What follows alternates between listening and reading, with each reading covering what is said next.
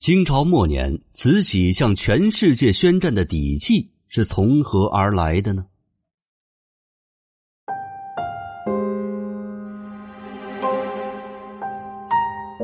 在我们一贯的印象当中，清政府自从鸦片战争以来，在和西方列强的交往当中，一直都是处于一个被动挨打的状态，十分的腐败无能。但是在一九零零年六月二十一日这一天。清朝廷居然颁布了万国宣战诏书，向英、美、德、法、意、日、俄、比、西、和、奥这十一个当时世界上国力最为强盛的国家同时宣战。向这些国家同时宣战，无异于以一国之力向整个世界开战。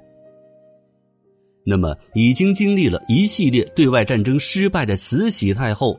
为何全然不顾各国的实力差距，一定要向全世界开战呢？他又是哪里来的底气呢？这就不得不提到一八九八年开始在中国蔓延开来的义和团运动了。义和团运动起源于山东地区，为了获得清政府的支持，便打出了“扶清灭洋”的口号。他们烧毁教堂，并且杀死了不少洋人，这就导致了洋人的不满，不断的向清政府施压，并提出派遣军队进京。加之先前光绪帝领导的戊戌变法失败，被迫下台，而外国人一向对这位开明的皇帝颇有好感，而不喜欢年迈且古板专制的慈禧太后。于是乎，便有坊间传闻说，各大使馆准备借此向清廷施压，让光绪皇帝重新掌权。这可是刺激到了慈禧太后那最为敏感的神经了。于是，慈禧太后于一九零零年六月五日派下两位重臣赵书翘和刚毅前往涿州考察义和团。这二人，他当然知道。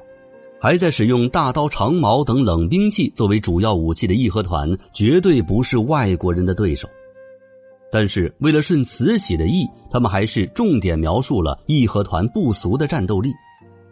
后来，又在主战派大臣们的阿谀奉承的怂恿之下，慈禧太后开始相信这义和团真的是刀枪不入、枪炮不伤的，打败列强绝对不是问题。所以，他就开始默许义和团进京对抗外国军队。没过多久，在御前会议上，他又借光绪皇帝的名义颁布了那封著名的宣战诏书。从现在的视角来看，这宣战诏书着实有些滑稽，让人啼笑皆非。其中写道：“三十年来，列强视我国仁厚，一意抚寻，彼乃意肆嚣张。”欺凌我国家，侵占我土地，蹂躏我人民，勒索我财物，与其苟且图存，遗修万古，孰若大张挞伐，一决雌雄？而历史的进程确实让清政府定在了历史的耻辱柱上。仅在两个月之后，八月十四日，八国联军便攻入了当时清朝的首都北京城，慈禧太后和光绪皇帝仓皇出逃。而慈禧也说出了那句著名的丧权辱国的宣言：“量中华之物力，结与国之欢心。”而且他又杀了一众当时主战的大臣。一年之后，更是签订了中国历史上最为耻辱的辛丑条约，仅赔款便达四点五亿两白银，相当于如今的近三千亿人民币。而可笑的是。这时，早已大权旁落、没有任何实权的光绪皇帝，却成为了为此次开战的背锅人。